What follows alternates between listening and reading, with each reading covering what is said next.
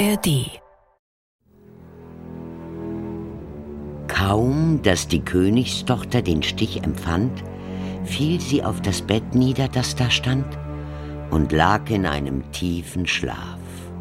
Und dieser Schlaf verbreitete sich über das ganze Schloss. Und der Wind legte sich, und auf den Bäumen vor dem Schloss regte sich kein Blättchen mehr. Rings um das Schloss aber begann eine Dornhecke zu wachsen, die jedes Jahr höher ward und endlich das ganze Schloss umzog und darüber hinauswuchs. Nach langen Jahren kam wieder einmal ein Königssohn in das Land und hörte, wie ein alter Mann von der Dornhecke erzählte. Es sollte ein Schloss dahinter stehen, in welchem eine wunderschöne Königstochter, Dornröschen genannt, schon seit hundert Jahren schliefe. Da sprach der Jüngling, Ich fürchte mich nicht, ich will hinaus und das schöne Dornröschen sehen. Der gute Alte mochte ihm abraten, wie er wollte. Er hörte nicht auf seine Worte.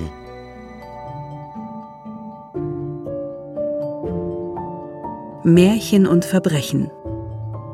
Die Brüder Grimm. Kriminalakte 08. Die Rache der schwarzen Fee. Von Viviane und Leonhard Koppelmann. Zweiter Teil. Jenny.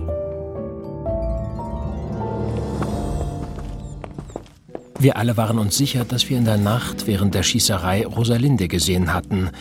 Sie hatte zwar nicht auf uns geschossen, aber sie war in Begleitung der Schützin gewesen. Wir wollten in Erfahrung bringen, wer diese Frau war und wo die beiden womöglich steckten. Zu diesem Zweck suchten wir erneut den Opiumdivan des Chinesen, den blauen Lotus, auf. Wir haben geschlossen. Ah, Sie schon wieder? Ja, wir schon wieder. Nachdem wir Ihr Etablissement verlassen hatten, wurde gestern Nacht auf uns geschossen. Haben Sie eine Idee, wer das gewesen sein könnte? Wenn ich es Ihnen sagen würde, wäre dies mein Todesurteil. Wir haben Rosalinde gesehen. Die Prinzessin, nach der wir suchen. Sie hat viel Macht. Sie. Sie ist eine Teufelin. Die schwarze Fee. Die Räuberin?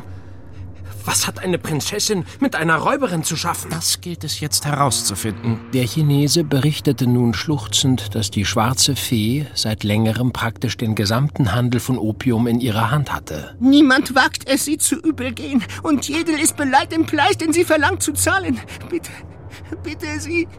Sie müssen mich beschützen. Sonst bin ich des Todes. Das ist nicht unser Problem. Kommen Sie, meine Herren, hier können wir nichts mehr ausrichten. Wir ließen den verzweifelten Mann also in seinem Unglücke zurück. Noch am Abend hatten wir die erschütternde Nachricht erhalten, dass der Chinese tot aufgefunden worden war. Wir sind ehrlich besorgt, Jenny. Das ist alles mehr als riskant. Wie sollen wir jetzt weiter vorgehen? In einem ersten Schritt sollte Mademoiselle Genie sich mit den beiden jungen Damen anfreunden, denen nachgesagt wird, dass sie Opium konsumieren, und dann sehen wir weiter. Ich werde es versuchen. Hm. Allerdings, sollten diese Mädchen etwas mit der Bande von der schwarzen Fee zu tun haben, dann muss ich ihnen doch irgendwie imponieren, oder nicht? Ja, das stimmt. Sonst werden sie dich bestimmt nicht in ihre Geheimnisse einbeziehen. Aber wie sollte ich es am besten anstellen? Nun, ich hätte da einen Plan. Hm? Mhm. Einige Tage später sollte Vidocs Plan in die Tat umgesetzt werden. Anlässlich der prunkvollen Hochzeit Napoleons und Prinzessin Louises wurden im ganzen Kaiserreich prunkvolle Bälle zu ihren Ehren abgehalten. So auch bei Hofe König Jeroms. Findet ihr es auch so öde hier? Hast du dich nicht verlaufen? Die braven Mädchen stehen da drüben. Du willst doch nicht deinen guten Ruf gefährden, oder? Wenn man dich hier mit uns sieht. Und wenn ich gar nicht zu den braven Mädchen gehöre? Pff, sicher doch. Und wenn ich es euch beweise? Wie denn? Ich könnte euch einen Trick zeigen. Einen ungeheuerlichen Trick. Seht ihr diesen Mann dort drüben? Der, der ins Gespräch mit Comtesse de la Bayonne vertieft ist? Was ist mit dem? Ich werde ihm seine Geldbörse entwenden, ohne dass er es auch nur bemerken wird. Das wagst du nicht. Und wenn doch? Du weißt aber schon, wer das ist. Das ist der Chef der geheimen Polizei. Eugène François Vidocq. Mein Vater hatte mal mit ihm zu tun. Der ist gnadenlos. Umso besser. Dann ist der Nervenkitzel größer. Du bist ja verrückt. Seht selbst. Jenny ging leichtfüßig auf unseren gemeinsamen Freund zu und tänzelte durch die feiernden Leute. Als sie bei Vidocq angelangt war, lächelte sie ihn liebreizend an, umkreiste ihn dann in einer schnellen Bewegung und griff im Zuge dessen in seine Innenjacke, zog unter der fassungslosen Beobachtung ihrer beiden Zeuginnen seelenruhig Vidocqs Geldbeutel aus seiner Innentasche, grinste verschwörerisch zu den beiden Prinzessinnen, ließ den Beutel in ihrer Hand verschwinden und ging unbemerkt weiter. Vidocq hatte scheinbar nichts von der Aktion mitbekommen und unterhielt sich weiterhin angeregt mit der Comtesse. Jenny holte sich ein Glas Champagner und schlenderte dann seelenruhig zu den beiden Mädchen, die immer noch nicht fassen konnten, was sie da soeben gesehen hatten. So viel dazu, dass ich zu den braven Mädchen gehöre. Das war der absolute Wahnsinn. Machst du sowas häufiger? Wenn ich mich langweile? Ich wurde bestohlen. Mein Portemonnaie wurde entwendet. Kommt, wir sollten von hier verschwinden. Du bist absolut verrückt. Wie heißt ihr überhaupt? Jenny von Droste zu Hülshoff. Schön, dich kennenzulernen, Jenny. Ich bin Alexia von Kalfberg. Emilia von Wittelsfeld. Schön, endlich ein paar Gleichgesinnte gefunden zu haben.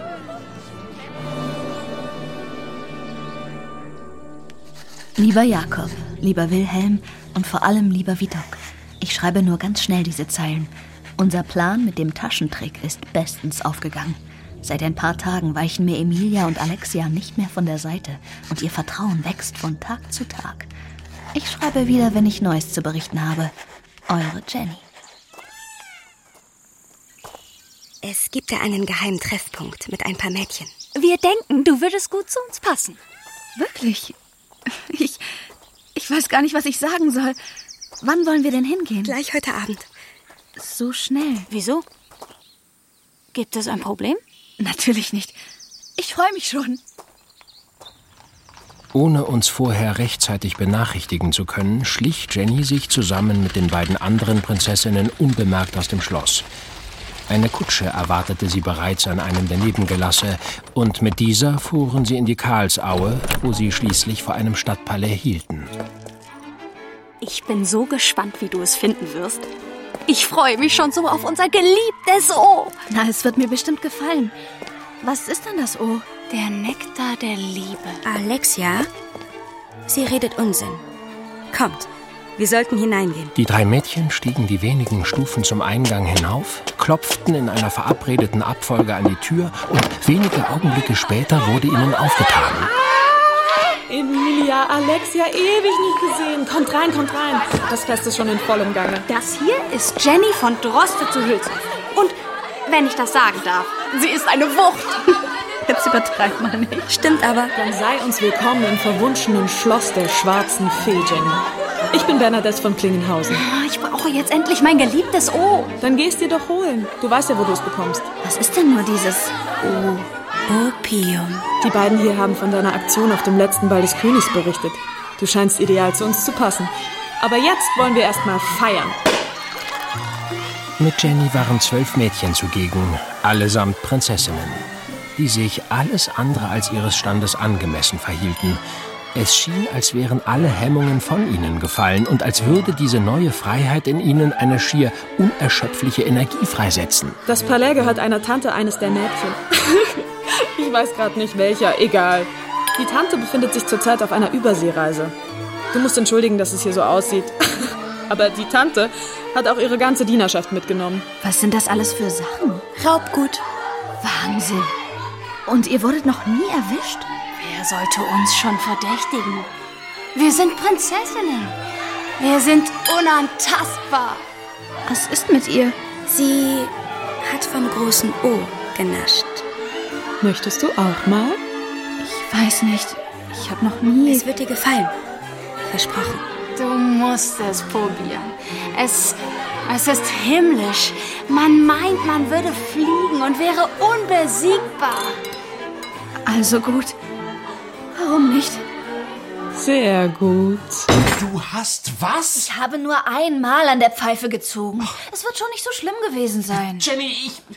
Das wird alles viel zu gefährlich. Wenn ich mich geweigert hätte, wäre ich aufgefallen. Alle haben das große O genossen. So nennt ihr das also, das große O? Ja, Können Sie uns vielleicht noch berichten, was Sie darüber hinaus beobachten konnten? Wir waren zusammen zwölf Mädchen, allesamt Prinzessinnen. C'est incroyable. Aber keine Spur von der Prinzessin von Dorncastel? Nein, wir haben uns aber nur in den unteren Salons aufgehalten. Der Zustand dort war unglaublich. Überall lag Unrat, verdrecktes Geschirr und getragene Kleidung, als wären Barbaren in das Palais eingefallen. Ich kann es gar nicht glauben. Und dann das achtlos verteilte Diebesgut. Kleider, Schmuckstücke, Taschenuhren und, und, und. Äh, Genie, Sie haben gerade meinen Fall gelöst.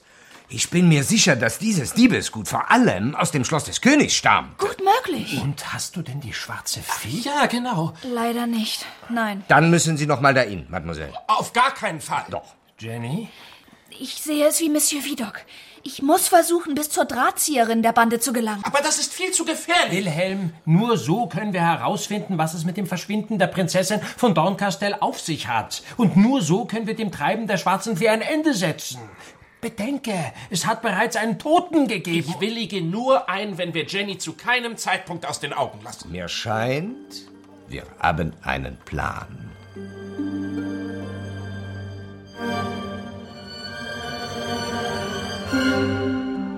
Schon am nächsten Abend wurde Jenny erneut in das Stadtpalais eingeladen. Doch diesmal wurde sie nicht so herzlich und euphorisch willkommen geheißen. Irgendetwas schien nicht in Ordnung zu sein, doch konnte Jenny nun nichts mehr tun. Und nur die Gewissheit, dass wir zusammen mit Vidocq und einer Anzahl von Gendarmen bereitstanden und jederzeit eingreifen konnten, beruhigte Jenny ein wenig. Dir ist die Ehre zuteil geworden, dass die schwarze Fee dich heute Abend persönlich kennenlernen möchte. Oh, wirklich? Ja. Kommst du? Gerne doch. Aber ich muss dir zuvor die Augen verbinden. Ach ja, warum das? Ist so eine Regel. Die muss jeder befolgen. Nun gut, dann will ich keine Ausnahme sein. Mehr und mehr wuchs in Jenny das Unbehagen, aber sie ließ sich dennoch klaglos ihre Augen verbinden. Dann wurde sie einige Male im Kreis gedreht und schließlich von zwei Mädchen bei der Hand genommen und zu einer Türe geführt. Weiter dann eine Wendeltreppe aus Stein hinab und zu einem unterirdischen Gang. Wo sind wir? Noch im Palais? Mach dir keine Sorgen. Wir sind gleich an unserem Ziel. Am Ende des Ganges musste sie dann eine Treppe erklimmen, bis sie wieder, wahrscheinlich über die Erde, in einen kleinen Salon geführt wurde. Jenny konnte nicht sagen, wo sie sich befand, aber der Weg schien ihr nicht sonderlich weit gewesen. Ach, seht an, wen meine Mädchen mir hergebracht haben. Nehmt ihr die Augenbinde ab. Jennys Augen brauchten einen Moment, um sich an die plötzliche Helligkeit zu gewöhnen. Sie mutmaßte nach ihren ersten Eindrücken des Raumes, dass man sie durch einen unterirdischen Gang vom Haupthaus zum Gartenpavillon des Stadtpalais gebracht hatte. Komm doch näher. Vielen Dank für die Einladung. Vor ihr auf einem Sofa thronten zwei junge Frauen, die sie zuvor nicht im Salon gesehen hatte, die Jenny aber beide kannte. Du weißt, wer ich bin? Wenn ich mich nicht irre, seid ihr Baroness Gesine von Riedenberg. Euer Vater, Heinrich Clemens von Riedenberg, hatte nach der Annexion durch Napoleon sein Vermögen verloren und eure Familie wurde vertrieben. Kurz darauf hat er seinem Leben ein Ende bereitet und euch mittellos zurückgelassen. Genug. Das liegt in der Vergangenheit. Man nennt mich jetzt die schwarze Fee. Jahre der Armut als Bettlerin und Vagantin liegen hinter mir. Aber nun habe ich mein eigenes Vermögen. Eines, welches mir kein Mann mehr nehmen kann. Ein Vermögen, das ihr durch Raub- und Rauschmittelhandel erbeutet habt. Ja, ein weiteres Privileg, welches ich den Mannsbildern genommen habe. Ich und meine Mädchen, die wilde 13, wie ich sie nenne, wir sind unbesiegbar und unantastbar. Rosalinde, das bist du doch, oder? Hm. Wohl zu viel vom großen O genossen? Ich kann nicht genug davon bekommen. Genug mit dem Geplänkel. Du bist nicht hier, um mit mir über meine Familiengeschichte zu plaudern. Nicht? Wie mir eins meiner Vögelchen gezwitschert hat, bist du mitnichten die, für die wir dich zunächst gehalten haben. Dein Schmierentheater ist aufgeflogen. Deine kleine Darbietung mit dem Taschendiebstahl war eine inszenierte Aktion, die einzig und allein unserer Täuschung diente. Und jetzt gerade haben sich die Herren Grimm, Monsieur Vidocq und ein Dutzend Gendarmen um unser kleines Versteck hier positioniert. Ich kann. Schweig! Was wir mit Verrätern tun, solltest du eigentlich bereits wissen. Aber gut, du lässt uns keine andere Wahl. Bitte, ich. Spar dir deine Beteuerung. Es ist zu spät. Du wirst sterben. Nein. Nein. Vielleicht nicht sterben. Hm, Vielmehr 100 Jahre schlafen. Das könnt ihr nicht tun. Und ob. Alexia, hol mir die Spritze. Jenny traute ihren Augen nicht, als die beiden Mädchen ein kleines Etui aus einer schweren Holzkiste holten. Was? Was ist das? Das habe ich von einem Quacksalber. Die schwarze Fee öffnete das Etui und holte die Miniatur einer Klistierspritze hervor, die allerdings eine feine Nadel aus einem Röhrenknochen besaß, der mit einem Metallstempel versehen war, und hielt diese seltsame Apparatur hoch. Was, was, was macht man damit? Ich verabreiche dir das große O auf ganz besondere Weise. So wie sie es bei mir immer tut. Es ist ganz wundervoll. Ja, ja. Nur wenn man die richtige Dosierung wählt. Sie nahm nun ein Fläschchen mit einer dunklen Flüssigkeit, das sich ebenfalls in dem Etui befand. Sie zog den Korkverschluss heraus, steckte die Spitze der merkwürdigen Apparatur hinein und sog einen guten Teil der Flüssigkeit auf, indem sie den Kolben aus dem zylindrischen Hohlraum zog. Nein. Haltet sie gut fest, meine Mädchen. Nicht! Die schwarze Fee schnappte sich Jennys rechten Arm und schob ihr den Ärmel ihres Kleides hoch, sodass die Innenseite ihres Unterarmes frei lag. Schlaf gut, meine Schöne. Sie stach mit der Spritze in Jennys Arm und drückte den Kolben mit aller Kraft wieder in den Hohlraum zurück, sodass die dunkelgelbe Flüssigkeit in Jennys Arm gelangte. Wie wird mir? Jenny fiel binnen weniger Augenblicke in einen tiefen, fiebrigen Schlaf. Und alles um sie herum versank in Dunkelheit. Wir müssen los. Kommt, meine Mädchen.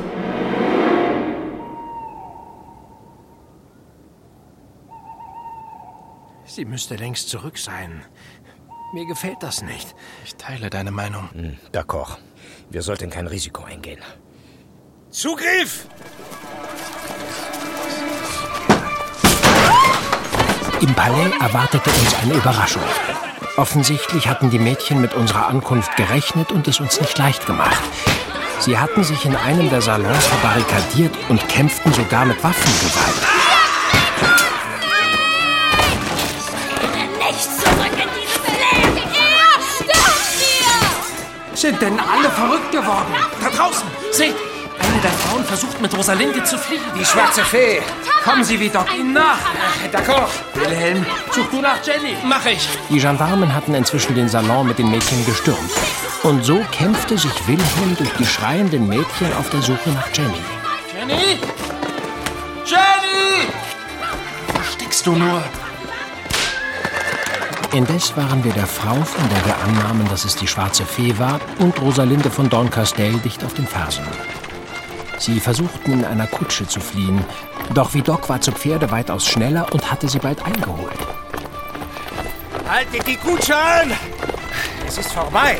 Der Kutscher gehorchte, als er die gezückte Pistole in Vidocqs Händen sah und hielt die Kutsche an. Bald hatte auch ich Vidocq und die Kutsche erreicht, sprang vom Pferd und riss den Verschlag auf, um endlich die schwarze Fee festzunehmen. Ihr kommt zu spät. Eure Freundin träumt in einem ewigen Schlaf. Wo ist Jenny?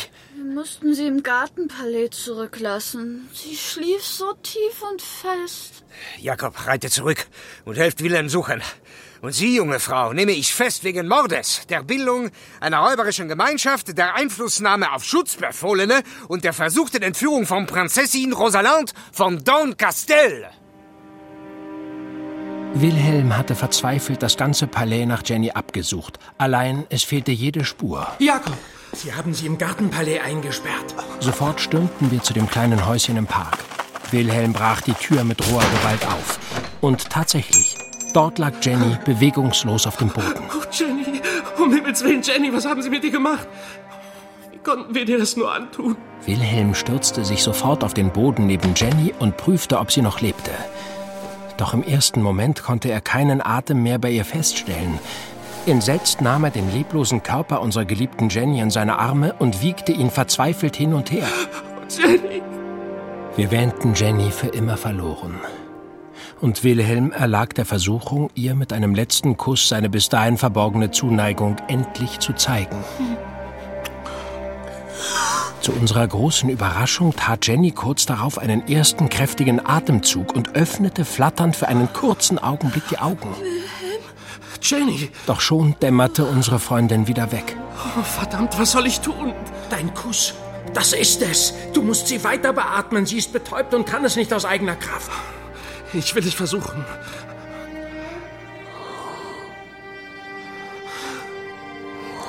Während Wilhelm ihr stetig Atem einblies, eilte ich Dr. Reil zu holen.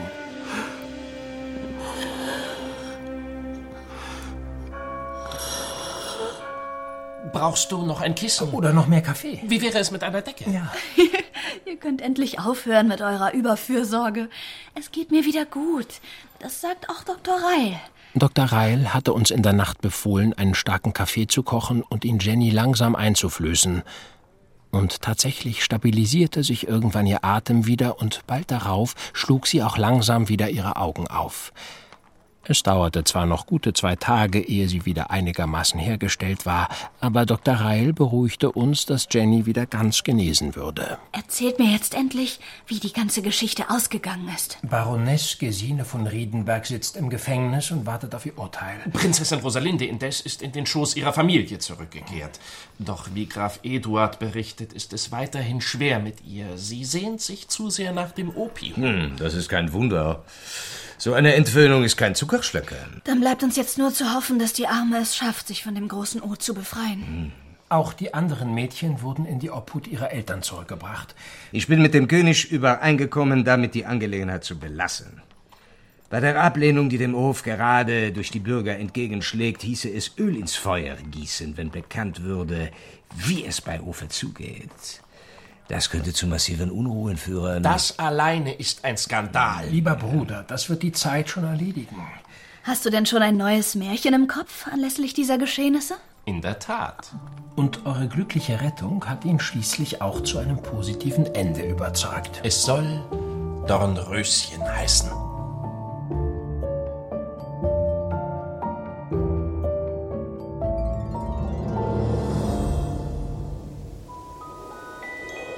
Nun waren aber gerade die hundert Jahre verflossen, und als so der Königssohn sich der Dornenhecke näherte, waren es lauter blühende Rosen. Die taten sich von selbst auseinander und ließen ihn unbeschädigt hindurch.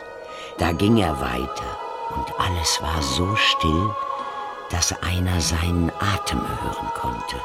Und endlich kam er zu dem Turm, und öffnete die Türe zu der kleinen Stube, in welcher Dornröschen schlief. Da lag es und war so schön, dass er die Augen nicht abwenden konnte. Und er bückte sich und gab ihm einen Kuss. Wie er es mit dem Kuss berührt hatte, schlug Dornröschen die Augen auf, erwachte und blickte ihn ganz freundlich an. Da gingen sie zusammen herab und der König erwachte und die Königin und der ganze Hofstaat. Und bald wurde so die Hochzeit des Königssohns mit dem Dornröschen in aller Pracht gefeiert. Und sie lebten vergnügt bis an ihr Ende.